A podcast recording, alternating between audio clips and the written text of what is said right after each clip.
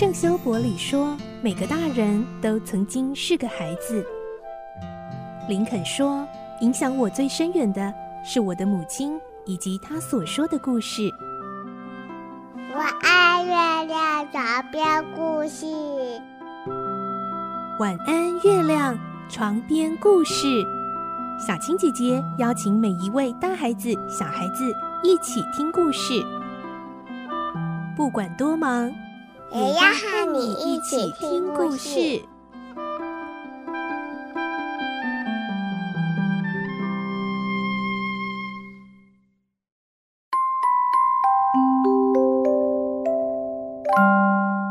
晚安，欢迎你和我们一起听故事。我是小青姐姐，我们继续来听《仲夏夜之梦》，今天是十七集。我们的故事内容取材自东方出版社《世界少年文学必读经典六十》《仲夏夜之梦》同名书籍。我们会听到破克取回了三色堇花的之意，只要在沉睡中的人眼皮上滴下一滴，等他醒来时，就会爱上第一眼看到的人。于是，妖精王奥白朗交代破克两项任务。来听今天的故事，《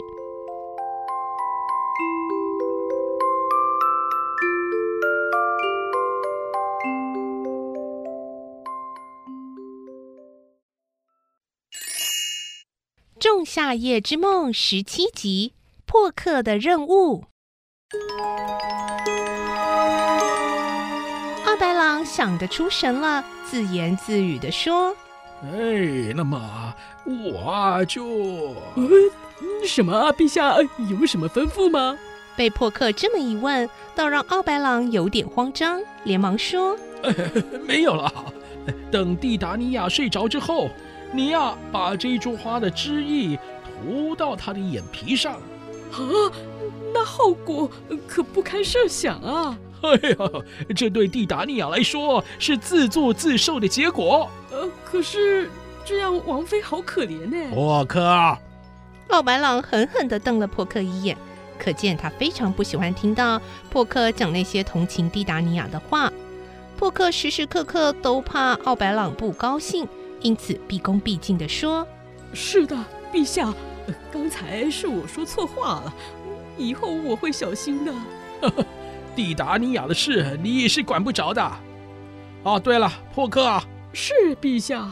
我想再吩咐你去办一件好玩的事。奥白朗说完，自己心里有数的微笑起来。好玩的事，陛下，是什么事？请您快说。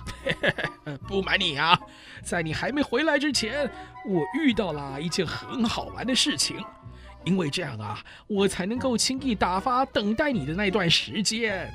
接着，奥白朗把刚才看见蒂米屈律斯和海伦娜纠缠的经过全部说了一遍，然后说：“哎呀，我总觉得那个女孩康康的，很可怜，像那样纯真的心，又专情不移的爱着那个男人，真的不是一件容易的事。我很想救救他。”哦，那怎么办呢？你不晓得吗？该怎么办啊？啊，这……珀克煞有其事地认真动起脑筋了。奥白朗瞧他半晌也说不出个所以然，就晃了晃手上的红花，提示说：“哎呀，就是这个啊！”哎，懂了，陛下。您的意思是要把这一株花的汁液涂到那个男人的眼皮上？对啦，就是这样啊！奥白朗边说边觉得破克真是脑筋迟钝，于是又训了他一顿。来来，这株花也给你一朵。我要到蒂达尼亚那边去，你就找那个青年。哦，没问题吧？没问题的，陛下。那么我走了。哎，等等等等，破克破克。哎，你说没问题，但说实话，这是一件相当困难的工作。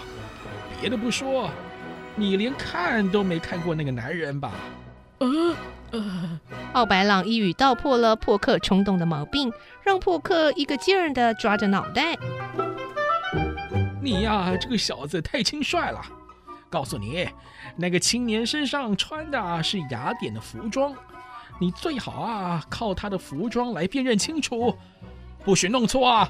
呃，知道了，只要找到穿着雅典服装的青年，就不会错吧？对，还有一点呐，你得设法让那个青年一睁开眼睛，头一个看见的就是那一名少女，这样子才能够让本来讨厌他的青年，哎，反而喜欢他，喜欢的要命，懂了吧？不能搞错啊！是的，陛下，我一定小心。好了好了，你去了，而且啊，要在第一声公鸡报晓前回到我这儿。遵命，请您放心，同时也预祝您成功啊，陛下。嗯，那么，呃，那我走了。于是他们俩各自寻找目标，分别钻进了森林的深处。奥白朗虽然把轻率的破克训了一顿，还叫他要注意这个，注意那个。不料最要不得的是，奥白朗自己讲的话当中也有疏忽的地方，他并没有注意到这一点。就吩咐破克去执行任务，粗心的破克也因为这样而捅出大篓子啦。奥白朗究竟没有注意到哪一点呢？这个嘛，大家可以从破克以后的行动中慢慢了解。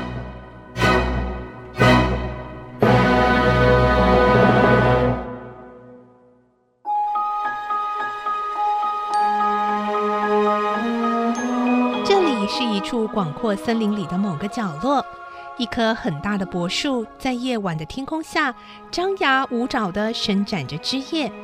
树的前面是一片广阔而平坦的草地，后面是一道高高的堤岸，到处盛开着野蔷薇、金银花、紫罗兰和茴香等，姹紫嫣红，真的好好看哦。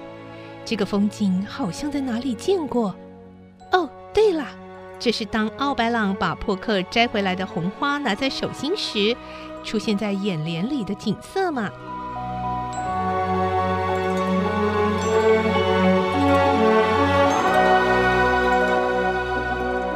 妖精王妃蒂达尼亚最喜欢在这棵柏树下休息了。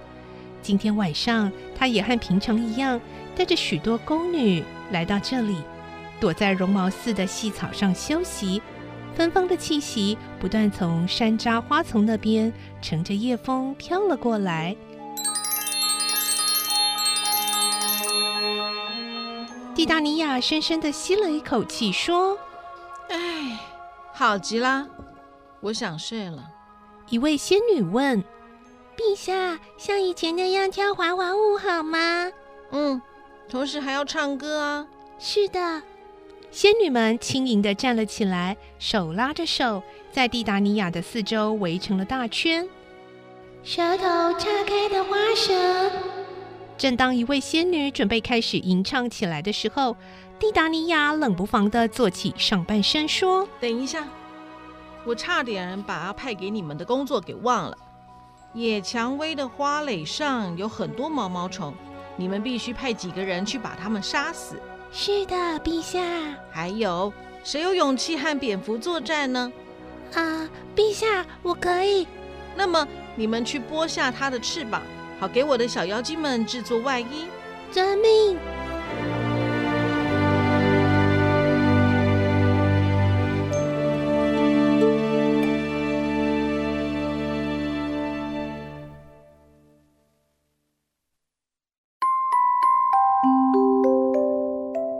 今天的故事就先听到这里喽，明天再继续来听《仲夏夜之梦》的故事。我是小青姐姐，祝你有个好梦，晚安，拜拜。小朋友要睡觉了，晚安。